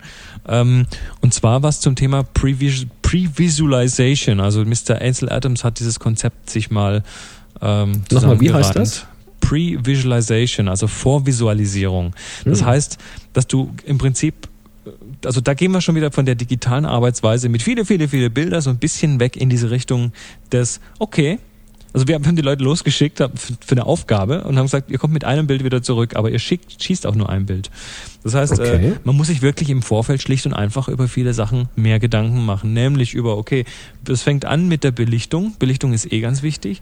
Das ist Ähm, aber, das ist genau dieses Gefühl, was ich hasse. Weißt du, das, das, das ist wirklich Komfortzone verlassen, ohne Ende. das ich ist aber das keine schlechte Übung. Und dann musst du Natürlich, dich ich kenne das aus der analogen Zeit, wenn du noch ein Ja. Negativ hast. Du kannst noch ein Bild machen, aber du hast noch zwei Tage Urlaub. Ja. So ungefähr. Und dann hast du, dann hast du also Belichtung, dann musst du dir über die Brennweite Gedanken machen, dann musst du dir Gedanken machen darüber, wo setze ich denn den Schärfepunkt hin, wie, wie tief lasse ich die Schärfentiefe. Da ist dann so ein Rechner hilfreich. Ähm, wie, ähm, was ist überhaupt mein Subjekt, wie komponiere ich? Und so weiter, ähm, bis man dann also wirklich, was für ein Licht habe ich, wie, wie muss das Licht sein, ähm, muss ich kompensieren, muss ich dies und jenes? Und dann hast du erstmal irgendwie zehn Minuten überlegt, bis du, also klar, auch das automatisiert sich mit der Zeit. Und deshalb gibt's auch Leute, die schnell ein gutes Bild machen können, weil sie diese ganzen Sachen so, weil die quasi so parallel im Kopf ablaufen, während sie die Kamera ans Auge halten. Ähm, aber dann kannst du wirklich dir Zeit nehmen und äh, das komponiere ich, mach dies und jenes und dann schießt du genau dieses eine Bild. Die haben also die haben dann zum Teil haben sie klasse Bilder mitgebracht, haben sie haben, haben anders komponiert. Also diese Übung, auch das ist eine Übung mit Selbstbeschränkung, die wirklich gut funktioniert. Die, ich glaube, die werde ich im Ende Mai, also alle, die zuhören, Ende Mai auf den Workshop kommen, macht euch schon mal ähm, drauf gefasst, dass ihr zumindest in, in einer der Aufgaben auch wirklich nur ein Bild schießen dürft. Finde ich gar nicht schlecht. Also wer, wer da schon mal üben will, dann könnt ihr jetzt schon mal anfangen. Pre-Visualization. Okay. Also Herr Ansel Adams hat das Konzept so ein bisschen Und wer eine gebracht. gute deutsche Übersetzung dafür weiß. Vorvisualisierung. Das klingt doch scheiße. Ich ein Fremdwort mit einem Fremdwort. Also ich frage jetzt mal kurz dict.leo.org. Prävisualisation. Visualisierung ist doch auch, das ist doch. Preview gibt's natürlich nicht. Was heißt denn Visualization? Na, Visualisierung natürlich. Ja, danke auch. Visualization, die Sichtbarmachung, Veranschaulichung, Vergegenwärtigung, Visualisierung. Das Wort Visualisierung also, gibt's im Deutschen. Ja, natürlich gibt's das, aber das ist doch Hallo. Also Vorveranschaulichung. Klasse. Ja. Klingt alles sehr gestellt. Na, vielleicht weiß jemand eine gute Übersetzung. Jo. Aber zum Thema ähm, analog. Mhm. Da haben wir einen ganz, ganz tollen Audiokommentar als Frage gekriegt über MyChingo und den spiele ich mal ab. Mach mal. Hallo, hier spricht der Christian aus Mainz. Ich höre richtig gern eure Sendung. Hätte da allerdings ein kleines Anliegen. Und zwar, wieso wird das Thema Film bei euch so selten angeschnitten? Bei mir äh, hat sich die Fotografierei lange hingedümpelt, äh, bis ich angefangen habe, wieder Film einzulegen. Und äh, das nimmt immer mehr meine Zeit in Anspruch. Ich steigere mich da immer mehr rein, habe jetzt viele Kameras und Linsen, probiere verschiedene Filmtypen aus, entwickle selber Schwarz-Weiß, habe einen teuren Filmscanner gekauft. Ganz schlimm ist es, dass ich nur noch meine Digitalkamera benutzt habe seitdem, um Angebotsbilder für eBay zu schießen. Ja, ich wollte die Frage an die Allgemeinheit richten. Bin ich denn jetzt der einzige Verrückte, der von digital auf analog wieder umgestiegen ist? Oder gibt es weitere, die diesen Wechsel gemacht haben? Das würde mich interessieren. So, noch liebe Grüße an euch beiden und macht weiterhin euer Ding. Ciao. Tja, hallo Christian aus Mainz. Das finde ich ja mal einen krassen Schritt. Also das habe ich tatsächlich noch nicht gehört bisher, dass jemand von digital zu analog wechselt. Ich kenne immer nur den umgekehrten Weg. Was sagst du dazu? Ja, also ich, ich kenne ich kenn ein paar Leute, die das getan haben, speziell so aus dem Tipps und Topflock-Kreis, aus dieser Londoner Ecke. Da gibt's eben diesen einen, der viel digital fotografiert. Ja, der kam, nee, nee, Moment. Eigentlich muss ich sagen, der kam vom Film, ist zu digitalen, ist jetzt wieder ein Stück weit zurückgegangen. Ja, okay. Ja. Ja, ist das also verrückt? Ich kann, ich kann diesen, ich nee, verrückt ist es nicht. Diesen Reiz kann ich nachvollziehen. Also ich habe ja selbst auch mal in einer eigenen Dunkelkammer in Schwarz-Weiß dann gestanden. Also nicht ich in Schwarz-Weiß, die Fotos waren dann in Schwarz-Weiß. Kriege ich das noch hin? Nee. Also ich habe mal selbst in der Schwarz-Weiß-Dunkelkammer gestanden. Ähm, und das ist schon irgendwie ein tolles Gefühl. Und das ist ja so fast meditativ, würde ich sagen, weil du, du kapselst dich da mal wirklich ab von der Außenwelt, bist da in so einem spärlich beleuchteten Raum, der ist dann gerne auch mal ganz dunkel und belichtest da dann diese Bilder und dann kommt das ins Entwicklerbad und dann siehst du langsam, wie ein Bild da draus wird und so weiter. Das hat schon irgendwie seinen Reiz. Das kann ich schon sehr, sehr gut nachvollziehen. Auf der anderen Seite muss ich jetzt ganz persönlich für mich sagen, der das halt schon hinter sich hat, ich will da eigentlich gar nicht mehr hin. Also ich mache dann hier lieber gern bei mir die Tür zu, aber dann das Fenster auf, dann höre ich hier die Vögel zwitschern und so, mach vielleicht noch ein bisschen Musik an oder lass die auch aus und dann sitze ich hier vor einem riesengroßen Monitor und entwickle das alles hier im Hellen. Finde ich für mich reizvoller. Also deswegen bin ich von analog zu digital gekommen. Aber ich kann schon verstehen irgendwie, dass einem das Spaß macht. Klar, also ich, ich merke es halt immer wieder mal, wenn man sich wirklich so diese Ruhe nimmt und sich so richtig zurücklehnt und äh, sich die Zeit nimmt und das hat auch schon wieder was. Also unsere digitale Welt ist natürlich schon auch eine schnelle Welt und Ja. insofern so, so ein bisschen so ein bisschen die Dinge entschleunigen äh, Ja. hat hat schon was doch. Aber dann, dann siegt bei mir dann doch mal wieder ein Stück weit auch die Faulheit und von der Qualität her, von der Bildqualität, wenn man jetzt mal rein die technische Qualität sieht, da hält heute das Digitalbild schon mit, klar. Durchaus. Das- in das viel, in vielerlei er- Hinsicht äh, eben noch äh, übertrifft sogar den Analogfilm. Ja, also er schreibt, er hat sich einen teuren Filmscanner gekauft. Die holen natürlich auch wirklich noch das Letzte so aus Dia- oder Negativfilmen raus, gerade wenn man jetzt mit, mit hochauflösendem Filmmaterial experimentiert. Das wird aber, glaube ich, auch immer schwerer, solchen Film zu kriegen. Also das ist, das wird wahrscheinlich alles wieder richtig Ja, teuer werden, Pola denke ich. ne? Polaroid hat er, hat er jetzt angekündigt, dass sie noch so viel Polaroid-Film produzieren, dass es noch für 2009 reicht und dann ist Schluss. Tjo, super. Vorbei. Polaroid, nichts mehr. Aus. Also, wie sieht's bei euch draußen aus? Ist von euch auch jemand von digital zu analog gekommen? Also ist den anderen Ja. Weg gegangen? Es gibt jetzt viele Hörer, die ja jünger sind, die sind ja vielleicht gar nicht mit einer analogen Kamera groß geworden, sondern kennen nur digital, vielleicht kompakt oder muss ja nicht immer Spiegelreflex sein, wenn man einsteigt. Und vielleicht ist ja jemand auf den Trichter gekommen, ich gehe mal wieder back to the roots zu analog. Also wenn es da noch mehr draußen gibt, wird sich der Christian freuen. Dann schickt einfach mal Kommentare hierzu oder schickt uns Audiokommentare. Könnt ihr, wie gesagt, auch auf der Webseite machen. Einfach auf happyshooting.de mal gehen, bisschen runterscrollen, da ist rechts so ein Applet, das ist da drinne, nennt sich MyChingo. Und da steht dann irgendwie, ich glaube, Sprachkommentar oder Sprachnotiz hinterlassen oder sowas. Einfach draufklicken, wenn ihr ein Mikrofon an eurem Rechner habt, dann müsste das klappen. Und das funktioniert jetzt auch wieder, dass wir dann automatisch den Kommentar hier bei uns auf dem Rechner haben und dann kriegen wir das auch mit. Wäre doch mal spannend zu erfahren. Wäre mal spannend. So. Und nu Nun hast gibt's du mit Martin, mit Martin geredet. Genau, zum Thema Datenrettung und ja, lassen wir uns mal einsteigen da.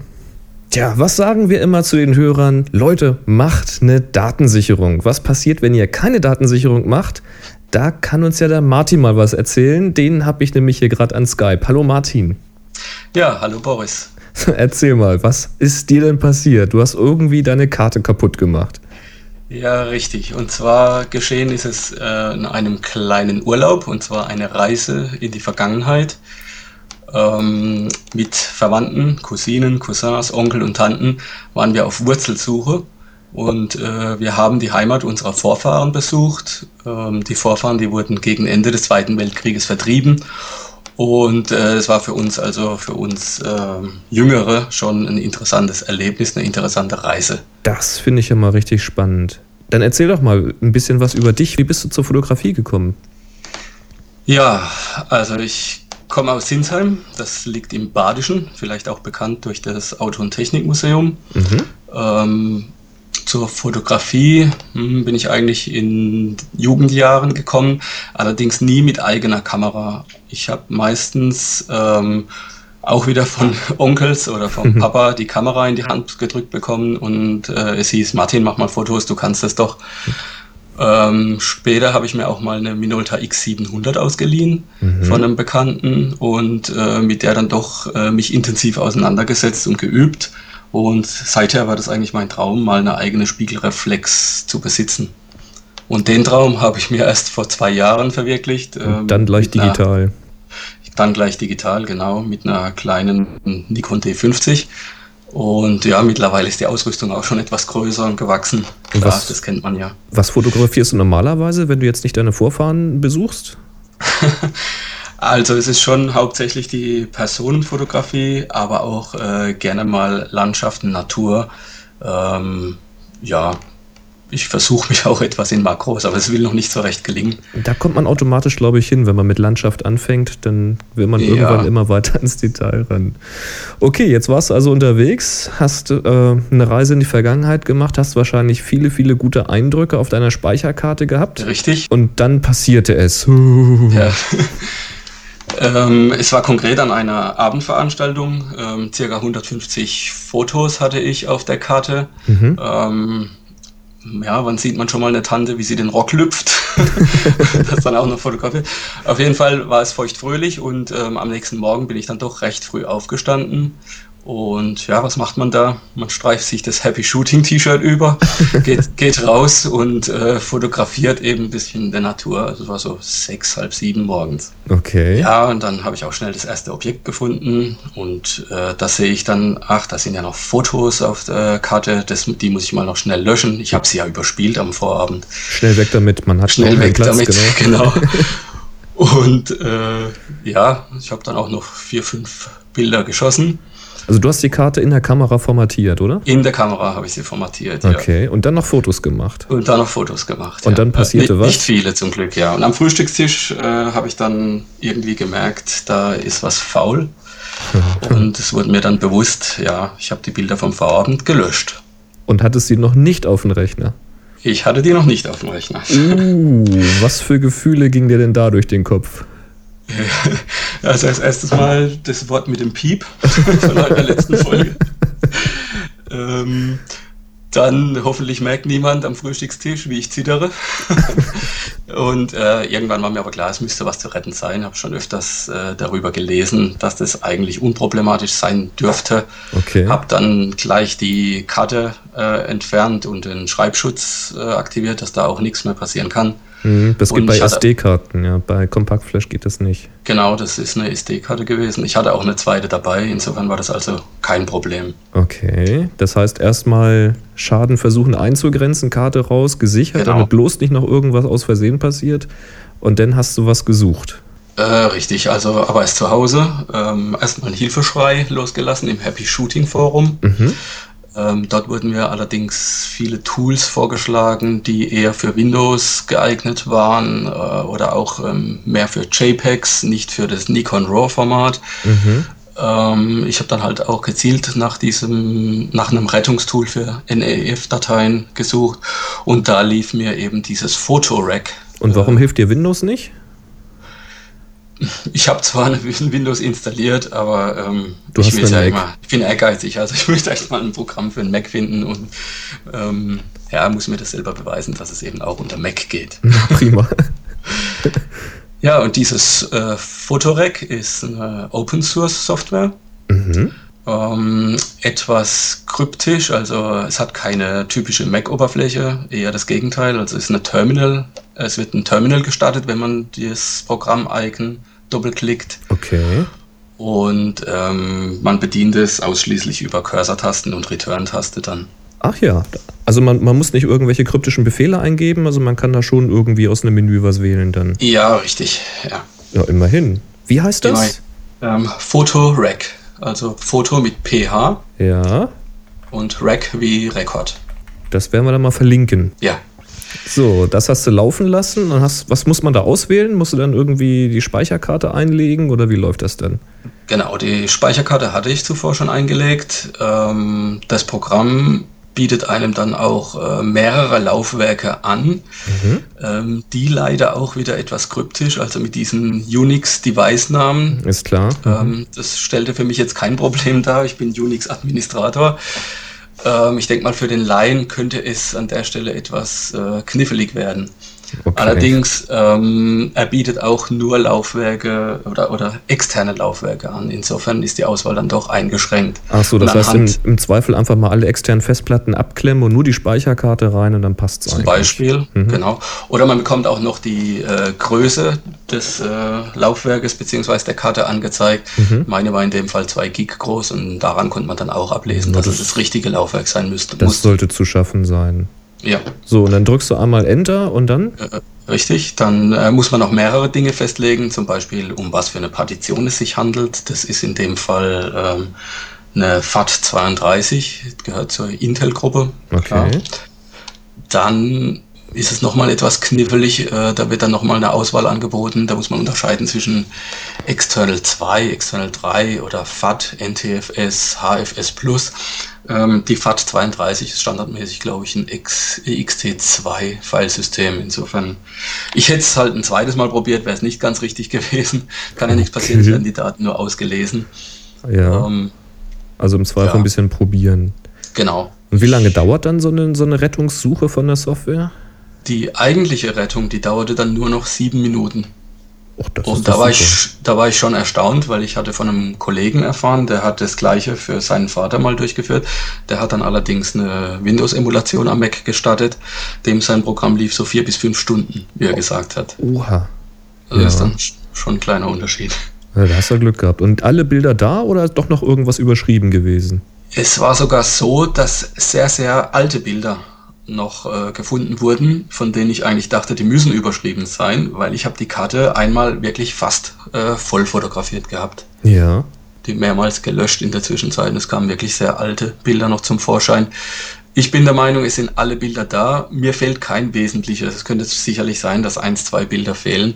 Ähm, kann ich jetzt aber aus der Ferne nicht mehr beurteilen. Okay, also sind reichlich Bilder wiedergekommen. Das ist ja, ja, interessant, dass da so alte Dinger noch wiederkommen. Da. Ja, ja, spannend. War ich auch erstaunt.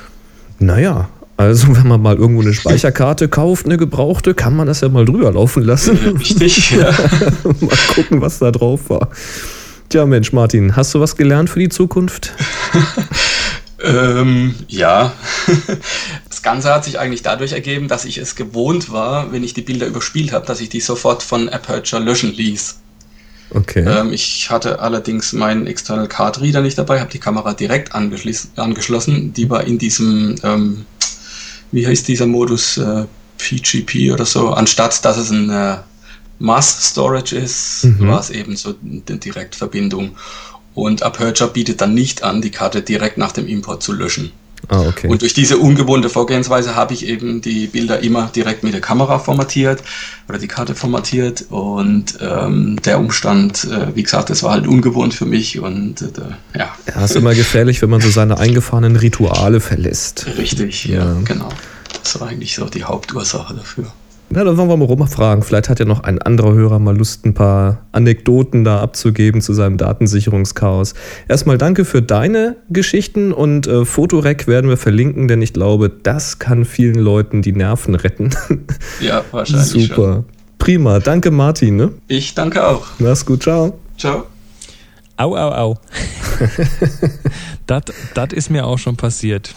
Bilder gemacht und dann die Karte nicht, äh, irgendwie nicht mehr dran gedacht, dass ich die Karte ja noch gar nicht runtergeladen habe. Und schwupp.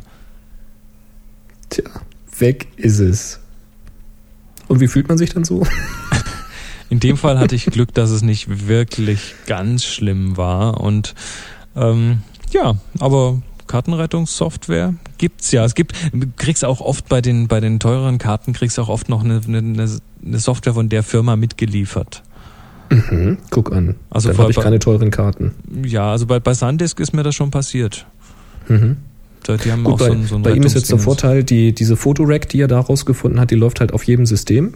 Also muss dann nicht nur Windows sein, yep. sondern geht eben auch Linux und Mac und das ist natürlich wirklich spannend. Genau. Interessant fand ich ja, dass er noch so uralte Bilder gefunden hat, obwohl er ja gesagt hat, er hat die Karte mal wieder ganz voll fotografiert gehabt. Also da kommt scheinbar wirklich zum Tragen, dass so eine eine Speicherkarte mehr Speicher hat, als sie auszeichnet oder nach außen hin zur Verfügung stellt, weil diese Flashkarten sind ja irgendwie, wenn ich das richtig verstanden habe, so gebaut, dass die noch so und so viel Prozent Reserve haben als Puffer, ähm, wo sie halt hin auslagern, falls mal irgendwie was kaputt geht, irgendwie eine Speicherzelle oder sowas. Mhm. Dann können die das remappen irgendwie intern und irgendwie wird ja auch immer so auf diese Karten gespeichert über diesen internen Controller, dass möglichst nicht zweimal dasselbe Bit zu oft belastet wird, weil die haben ja nur so und so viel Lesezyklen und Schreibzyklen, oder mhm. Schreibzyklen hauptsächlich. Ja. Also scheint da dann wohl irgendwie tatsächlich Bilder noch aus irgendeinem Pufferbereich rausgezogen zu haben, der im Augenblick gar nicht verwendet wurde. Und das finde ich schon ziemlich spannend. Mhm. Naja, also wenn ihr mal in Zukunft Karten kauft, könnt ihr mal gucken, was da mal drauf war. So, aber dann haben wir gleich, heute ist die Audiofolge, du. Ja, der Sebastian und der fragt folgendes. Hallo, Happy Shooting. Hier ist der Sebastian. Ich habe zwei Sachen. Die erste Sache ist eine Frage hm, zum Thema Blitzen. Ich habe mich gefragt, warum wird denn bei der Belichtung von Fotos das Blitzgerät benutzt und kein konstantes Licht? Und auch im Studio, warum wird da Blitzlicht benutzt, also ein Licht, was nur an einem bestimmten Zeitpunkt leuchtet und kein konstantes Licht. Jetzt kann ich mir vorstellen, dass das Mobil, das heißt auf einem Aufsteckblitz, äh, ganz einfach daher resultiert, dass ich das Energie möglichst äh, gering halten möchte und somit möglichst lange mit meinen Akkus auskomme. Das heißt, dass ich kurz blitze, dann dafür Akku brauche und dann halt nicht, wenn ich keine Fotos mache, keine Akku brauche. Und dass äh, ich so halt eine viel größere Blitzintensität auch hinkriegen kann, ohne die Akkus ähm, für nur ein paar Sekunden gebrauchen zu können. Jetzt frage ich mich aber, warum ist das im Studio so? Also die Frage ist, warum konstantes Licht bei der Fotografie nicht eingesetzt wird, sondern Blitzlicht. Die zweite Sache ist ein Hinweis, ein kleiner Linktipp zum Thema Gegenlichtblenden. Und das ist vor allem für die Do-it-yourself-Leute unter uns interessant. Auf der Seite lenshoods.co.uk ähm, es ist möglich, zu allen möglichen Herstellern und ihren Objektiven, da sind relativ viele Objektive schon drin, ähm, sich eine Gegenlichtblende selber zu basteln. Das heißt, da sind PDF-Dateien, die man sich selber ausdrucken kann. Das ist dann möglich, dass man die auf, ein, auf, eine Pappe klebt oder auf ein Stück Plastik und das dann dementsprechend ausschneidet, zusammenklebt und man hat dann eine passgenaue Gegenlichtblende. Das ist relativ günstig gegenüber den meist relativ teuren Gegenlichtblenden, die man extra erwerben muss, wenn der Hersteller die nicht sowieso schon mitbringt. Das war's von mir. Ich hoffe, ihr beantwortet meine Fragen und ich freue mich auf den nächsten Podcast. Tja, Jo, warum? warum? Die Frage ist ja erstmal nicht doof, ne? Weil ich im Studio habe ich ja genug Licht. Unterwegs hat er übrigens ja eigentlich erstmal recht. Ja? Unterwegs kannst jetzt kein fettes, also man kann schon, aber man will kein fettes Aggregat mitnehmen, nur weil man ein bisschen Licht braucht unterwegs. Ähm, das blitzt natürlich sparsamer. Na gut, also ähm, ja, ich sag mal, stell dir mal vor, es ist Sommer und unsere Sommer werden ja immer heißer, also haben wir so mal so ja, 35 Grad draußen vielleicht. Dann bist du in deiner Dachwohnung, da ist eh schon zu heiß und dann machst du da zwei dicke Baustrahler an mit jeweils 500 Watt. Und das sind ja noch kleine. ja, also nee, es ist natürlich ist natürlich äh, zum einen ein Temperaturdingens, also du kriegst da einfach mit mit ähm, Konstantlicht erstmal hohe Temperaturen hin. Wir kommen gleich auf das äh, Kaltlicht, da reden wir noch drüber. Ähm, also es ist einfach angenehmer, bei weniger Temperatur zu arbeiten in der Regel. Ist Ähm, übrigens, wer schon mal auf einer Bühne gestanden hat, also. Theater oder, oder äh, Musikbühne, da sind ja richtig fette Scheinwerfer, die Bühnenbeleuchtung. Und wer da mal gestanden hat, der versteht auch, warum die Künstler da auch bei schlechtem und kaltem Wetter im T-Shirt oder Topless stehen können, weil es ist brüllend warm da. Also man, man sieht das ja auch bei den Konzerten, dass die da, obwohl sie jetzt nicht unbedingt so groß rumhampeln, dann ständig mit Handtüchern sich den Schweiß abwischen und also es ist auf der Bühne heiß, ja. Dann kommt natürlich auch noch dazu, die Blitzröhren, die sind vom Licht her sehr nahe am Tageslicht. Das heißt, wir haben ähm, nicht nur, wir sparen uns nicht nur viel Temperatur, sondern man braucht auch nicht unbedingt jetzt groß am Weißabgleich drehen und so weiter. Der Blitz macht das schon so ungefähr richtig. So, Aber es gibt doch auch kaltes Licht. aber, ja gut, ich meine. Es gibt doch auch kalte Fusion. Die, die, klar, die, die, Vor- die Vorteile von so einem, von so einem Blitz äh, sind natürlich, ähm, werden natürlich durch ein paar der Nachteile auch aufgewogen, nämlich man hat natürlich im Studio dann ähm, die Notwendigkeit, wenn man das Ganze, wie haben wir, haben wir es schon wieder das Wort vorvisualisieren will, also wenn man sehen will, wie das nachher rauskommt, ähm, muss man quasi doch wieder so ein sogenanntes Modeling-Licht anschalten, also wo man, oder Einstelllicht heißt ja auf Deutsch, wo man quasi dann die Glühbirne da hat, wo, wo die Blitzbirne sitzt und dann im Voraus schon sehen kann, wie es aussehen wird. Nur ist das eben nicht so hell und nicht so stark wie dann eben so eine 500 Watt. Braucht man ein bisschen Vorstellungsvermögen. Ja. Ja. Ähm, Aber ich stelle mir gerade mal vor, auch wenn du jetzt ähm, relativ nah ja rangehst von dem Licht her, weil du die, die Fläche nicht zu groß haben willst und du hättest da jetzt wirklich 500 oder mehr Watt Ja, voll gut, aufgedreht, da das, das Model wird ja dann nur noch zwinkern mit dem Auge, weil das ja so hell ist. Dann auch hast du immer so ein verkniffenes Gesicht, als ob jemand in die Sonne guckt, weißt du? Genau. Und also insofern, wir, wir haben da schon, äh, ja, das, Dau- das Dauerlicht ist nicht so ganz optimal, aber es gibt natürlich auch Dauerlicht, was nicht so viel Hitze produziert und das ist eben das Kaltlicht, also das, das äh, Fluoreszenzlicht, die Leuchtstoffröhre. Und die werden in letzter Zeit A immer besser und B immer günstiger. Das heißt, es gibt auch immer mehr Kaltlicht fürs Studio, was dauernd an ist. Und das benutzt man dann auch? Das benutzt man dann auch, klar. Aber also für Produktfotografie ja. Produktfotografie, auch, so richtig- auch, für Models und so weiter. Ja, du musst auch heute mal gucken, wie sich die Kameratechnik entwickelt. Die wird natürlich auch immer besser. Jetzt speziell nochmal hier, klassisches Beispiel, aktuell die D3 von Nikon, Na klar. ähm, die einfach mit, mit ähm, ja, auch mit wenig Licht gut auskommt.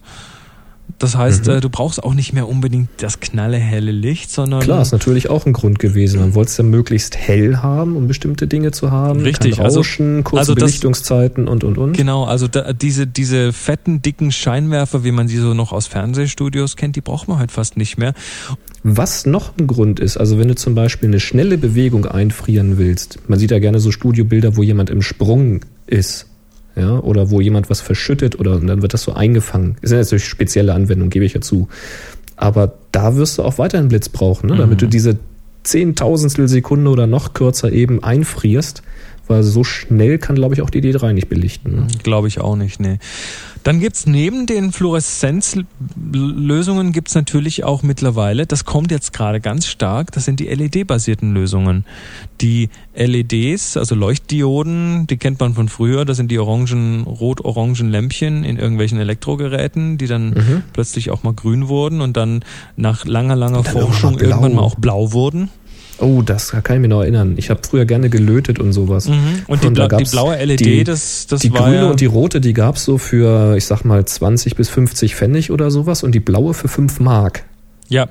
Also die blaue war einfach, das Blau, Blau war, hat lange gedauert, bis man da die richtige, die richtigen äh, chemischen Verbindungen gefunden hat, die dann eben beim entsprechenden äh, Anlegen von Spannung und Strom Jetzt habe ich wahrscheinlich was elektrotechnisch völlig Blödes gesagt und krieg gleich Mhm. irgendwie wieder. Wir kriegen wieder Mails, ist okay. Also beim, Wenn das Strom fließen tut. Stimmt, da, da fließt der Strom, ein paar Milliampere fließen da und die Spannung liegt an. So rum ist es. Habt das doch mal gelernt. Nee, aber diese ganzen verschiedenfarbigen ähm, LEDs, die machen es ja dann auch irgendwann möglich, dass man die Farben mischt zu weißem Licht.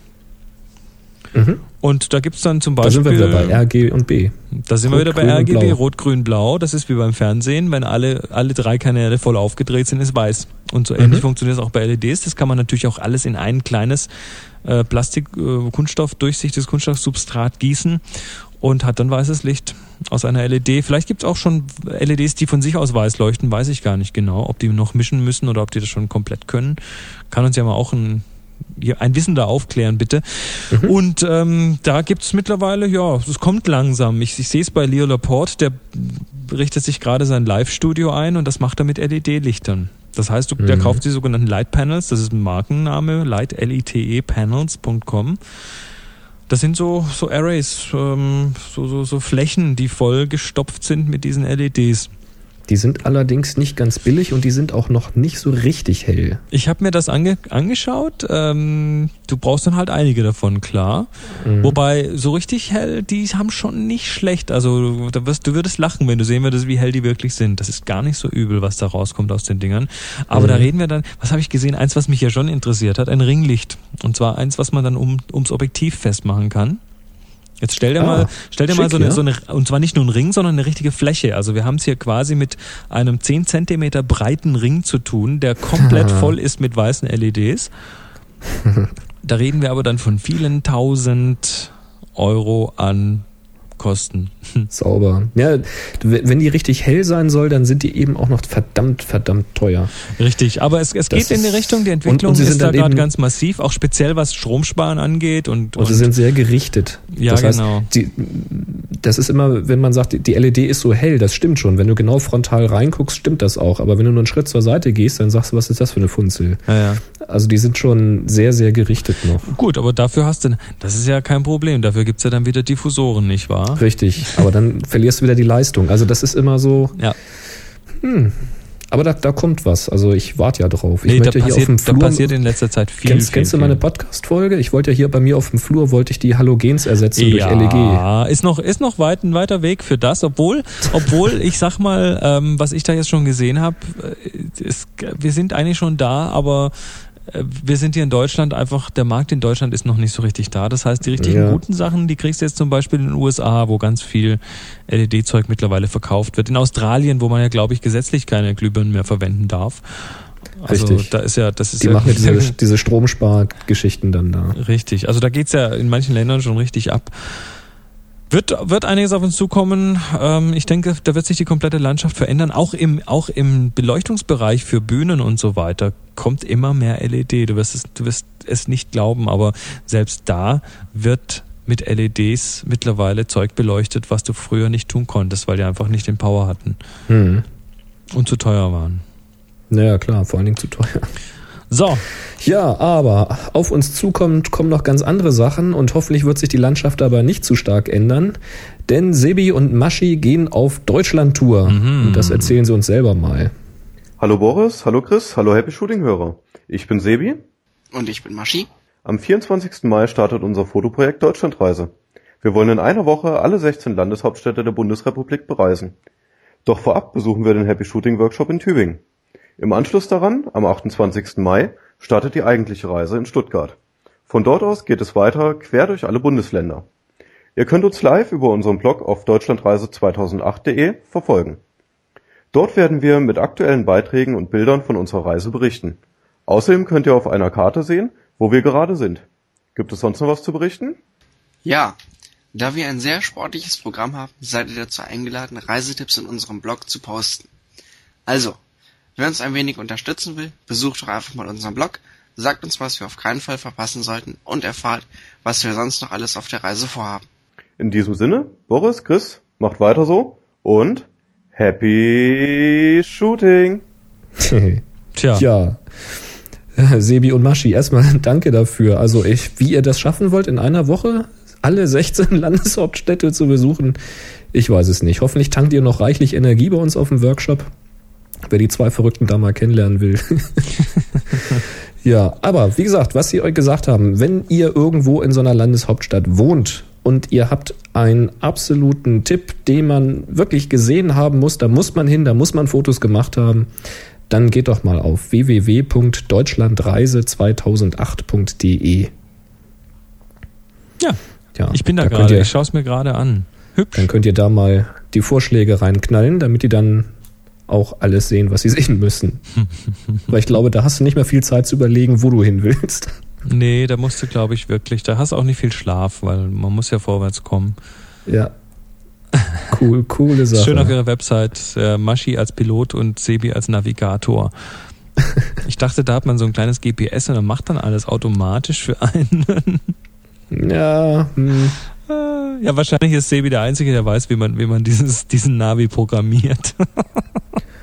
ich ruf's auch gerade mal auf, bei mir dauert's ein bisschen länger. Ach da, alles klar. ist schon klar. Na gut. Ja, super.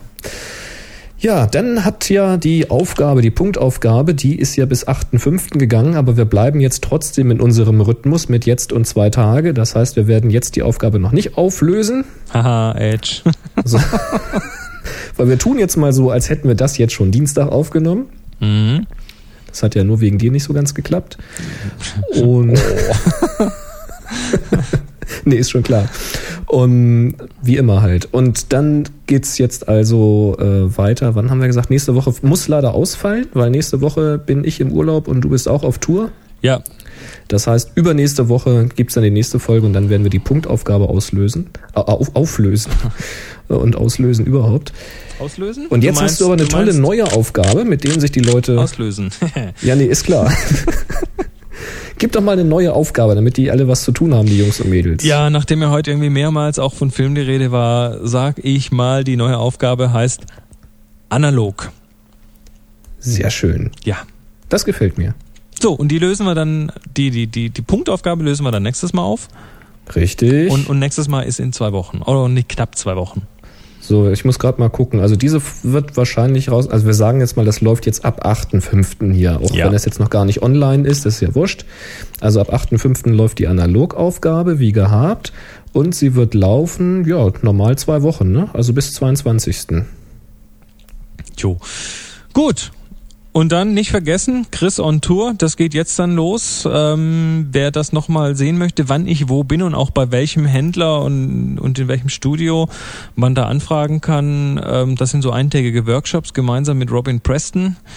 Und wir werden ja Berlin, Hannover, Hamburg, Frankfurt, Stuttgart, Freiburg, Aachen, Braunschweig, Würzburg und München äh, bereisen. Nur kurz unterbrochen durch den Workshop Ende Mai in Tübingen. Da schaut einfach nochmal auf happyshooting.de nach und den, dem Boris seinen Podcast bitte, bitte auch alle hören auf nsonic.de. Ja, und natürlich dem Chris seinen Podcast auf tipsfromthetopfloor.com. Ja, und dann würde ich mal sagen, dann haben wir haben wir es doch heute wieder mit Bravour hinter uns gebracht. Dann sind wir durch. Ich gehe raus und mache. Ja, und ich gehe raus und mache. Nicht wahr? Und in diesem Sinne wünschen wir euch was. Drei, Genau. Zwei, eins. Happy, Happy Shooting! Shooting! Juhu!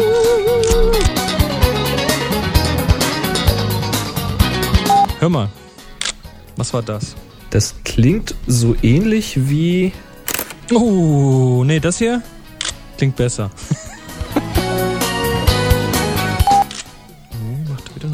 Wie, wie macht man denn hier die, die Serienbildfunktion an? Bin Ja. ich Nikon-User oder was? Warte mal. Ah. Ist eigentlich, eigentlich alles recht intuitiv, wenn man sich mal ein bisschen damit auseinandergesetzt hat. Aber Ja, das ist stell eine-? Das ist diese, diese Monsterkamera mit dem Batteriegriff schon drinne, ne? äh, ja, Ja, ist mir zu groß. Äh, das ist gar nicht so. Scheiße, ich hab, ich hab, ich, ich weiß nicht, wie viele Bilder von der Zimmerdecke ich jetzt habe, aber das müssen 100 sein. Na, kannst du alle zusammenstitchen, dann hast du ein schönes Deckenpanorama.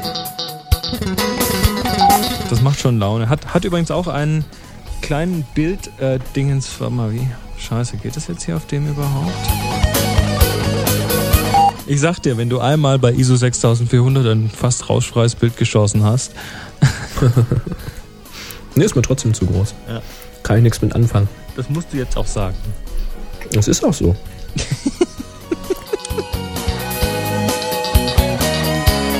Oh, ich stelle gerade fest, bei Nikon Bilder löschen ist sehr schnell und einfach.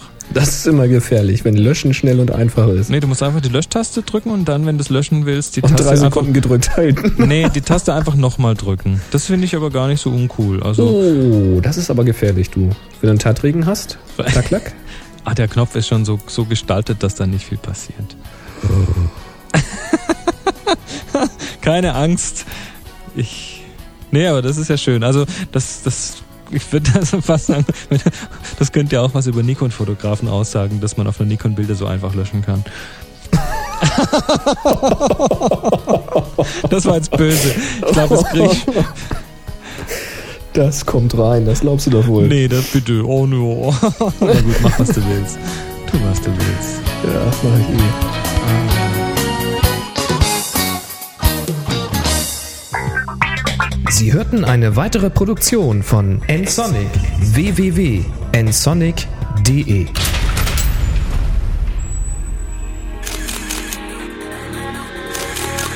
Check out this show and more great photography podcasts at photocastnetwork.com.